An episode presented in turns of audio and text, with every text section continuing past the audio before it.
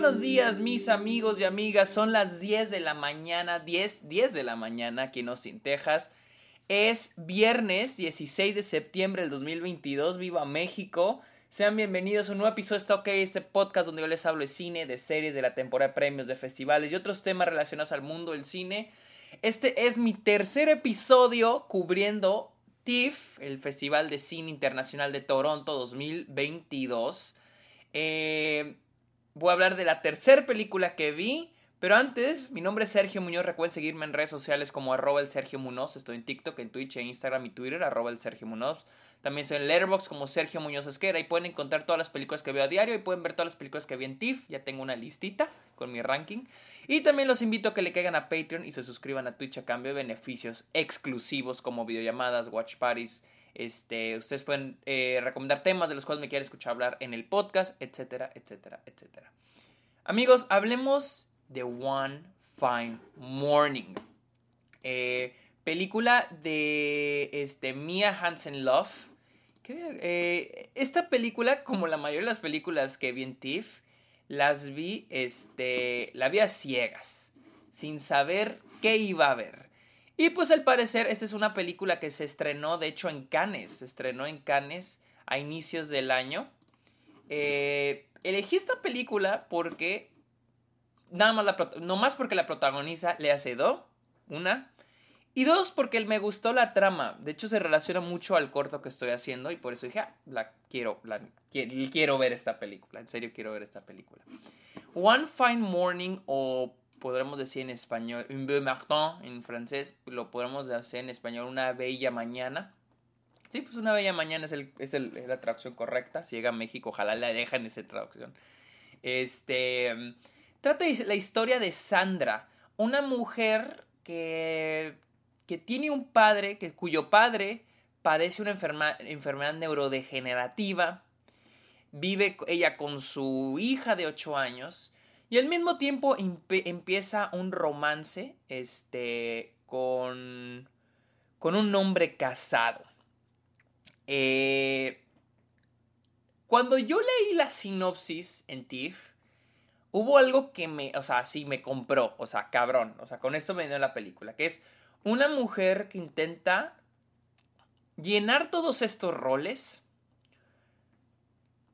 el ser madre, porque eso es esta la película, es una mujer que intenta, que tiene que cumplir con estos roles, ser madre, ser hija, ser amante.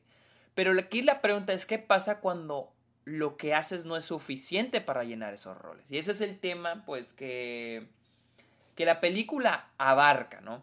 Tenemos, técnicamente tenemos dos tramas principales, que es la trama de Sandra con su padre, quien padece, no es Alzheimer, de hecho dicen que no es Alzheimer, tiene una enfermedad, pero es una enfermedad neurodegenerativa, o sea que le está jodiendo el cerebro, cada vez está empeorando, empeorando, empeorando. Y en esta trama está Sandra. Eh, su propósito es encontrarle a su padre una, este, un hogar de ancianos decente. Al mismo tiempo que ella tiene que buscar, este, qué hacer con, buscar la manera, averiguar qué hacer con, con las pertenencias de su padre. E, me gusta mucho esta trama porque hay algo, hay algo en esa trama que nos habla sobre quiénes somos como personas. ¿sí? ¿Qué nos forma? ¿Cómo lo podría decir? Porque la, idea del padre, la idea del papá de Sandra, es la idea de es su padre en cuerpo, pero en alma o mente ya no está ahí. Y hay un momento muy interesante donde este e, e, está con los libros de su padre, porque de hecho se enfoca mucho en las... Eh, cuando les digo que Sandra tiene que buscar la manera de deshacerse de las cosas de su papá, se enfoca mucho en sus libros. Su papá era un este, profesor de filosofía. Y tiene un chingo de libros y ahora tiene que buscar la manera de deshacerse de esos libros. Y hay un momento donde Sandra está viendo los libros, así un chingo de libros. Y le dice a otro personaje que estar con estos libros me siento más cerca de mi papá que estando con mi papá. Dice, me siento más cerca de mi papá estando con estos libros que estando con mi papá. Y el otro personaje le dice, pero estos libros ni siquiera los escribió tu papá, o sea, son libros de, pues sí, que leía tu papá, que los compraba, los coleccionaba y los leía, pero no los escribió él, porque, ¿por qué? O sea, ¿por qué te sientes más cerca de tu padre? Dijo, porque de alguna manera los libros que él elegía y que leía eran lo que lo formaban como, como persona, como ser humano. Y esto es, estos libros componen a mi papá. Y es una forma muy interesante de, plantear lo que nos compone como seres humanos a través de esa trama, de esa trama con Sandra y con su padre, que no es tanto, por así decir, su relación con su papá, no es como que haya tenido daddy issues o la mamada, pero es mucho sobre la posición que tiene ella en ese momento, porque digamos que ese es el, el, este, el detonante de la película, la, la situación que ella vive con su papá.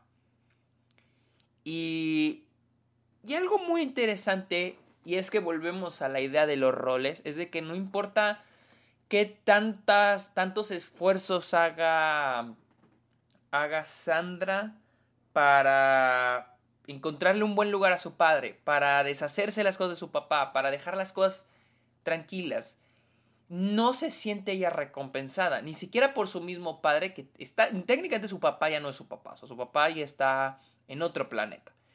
Y aún así no se siente recompensada, no se siente reconocida. Y en la idea, la película se trata de aceptar a veces de que estás dando todo, pero no puedes dar más. Y me gusta mucho esa parte de la película. Creo que la parte con el papá es mi parte favorita porque tenemos que explorar otros personajes como, como la madre de, de Sandra. Y son personajes pues muy, muy, muy, muy, muy interesantes. Eh, luego tenemos la trama del otro güey, este, que se llama eh, Clement, Clement. Este es un hombre eh, con el que Sandra empieza a coger, así, así el chilo ataca coger. Pero este hombre pues tiene una esposa. Y, y este... Y la trama se enfoca en Lea ahora llenando ese rol como amante, que en realidad podemos ver ella ama a Clement. Y Clement le propone, le promete que, va a dejar a su esposa y que va a besar con ella. Pero ¿qué empieza esta, e, e, esto de, a veces sí, sí, sí me voy a venir contigo? Ah, no, al fin no. Este, ¿Sabes que Voy a regresar con mi esposa. No, ¿sabes que Si vuelvo.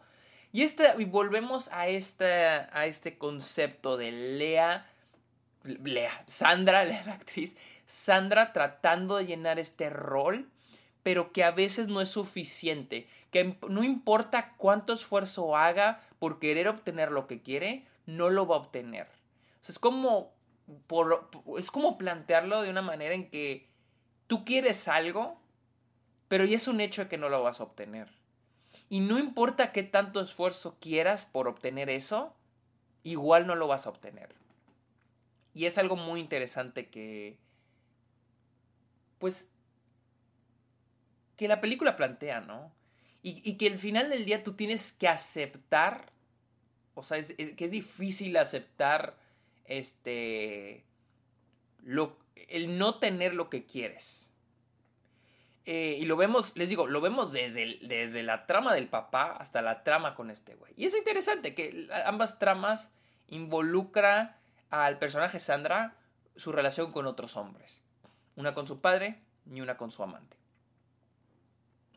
Creo que es una película muy linda. A mí me parece una película muy linda. De repente se tiende a se vuelve repetitiva en ambas tramas. Se vuelve un poquito repetitiva. Em, reitera mucho al personaje Clement, que este, de repente se vuelve un pendejo. pero si se vuelve un poco repetitiva, puede ser un tanto cursi. El, digo, perdón, el, eh, cosa que a mí no me molesta tanto, la verdad la disfruté. Hay momentos así cursis, da no más poder pero que al menos yo disfruté demasiado. Lea Seydoux es el alma de esta película, o sea, no veo esta película eh, protagonizada por otra persona. Ella es la reina. Es, ella es increíble en esta película. Eh, no hay más que decir, le hace todo, le hace todo. Este... Y sí, esta es una película que sí les recomiendo mucho, es una película muy linda. He oído opiniones de todo tipo. No he oído a gente que la odie, pero sí he oído gente que dice, ah, está buena, pero no es mi tipo de película. Este, eh, para mí, sí es mi tipo de película. A mí sí me gustó, sí la disfruté. Me gusta mucho eh, ese, ese como tono europeo independiente, colorido, bonito, o sea porque a pesar de que toca temas fuertes, pues como la, este, la enfermedad del padre de Sandra, como el, este, pues vaya, el, amorío que ella tiene con este güey, que, que, que, me gusta mucho eso, que nunca sabemos si sí se va a quedar con ella o no. Incluso al final, creo que nunca llegas a saber a ciencia cierta si se quedará con el güey o no. Eh, y, me gusta esa yuxtaposición de lo colorido y lo bonito, Francia, mira qué bonito es todo, y esta historia que a profundidad es un poco turbia, un poquito oscura, pero que al final del día, en esta linda mañana, te lo plantean así muy colorido. Y me gusta mucho. Tal vez no puede ser, tal vez no sea para todos, pero a, mí, a mí la verdad, sí me gustó bastante. Pero bueno amigos, esta fue mi opinión de One Fine, One Fine Morning o Un Beau Matin de eh, Mia Hansen Love. Recuerden seguirme en redes sociales como arroba el Sergio Muñoz. Estoy en Letterboxd, como Sergio Muñoz Esquer. Y también en Patreon o suscríbanse a Twitch a cambio de beneficios exclusivos para ustedes. Amigos, muchas gracias por escuchar este podcast que tengan, por escuchar este episodio, que tengan muy bonito fin de semana. Bye.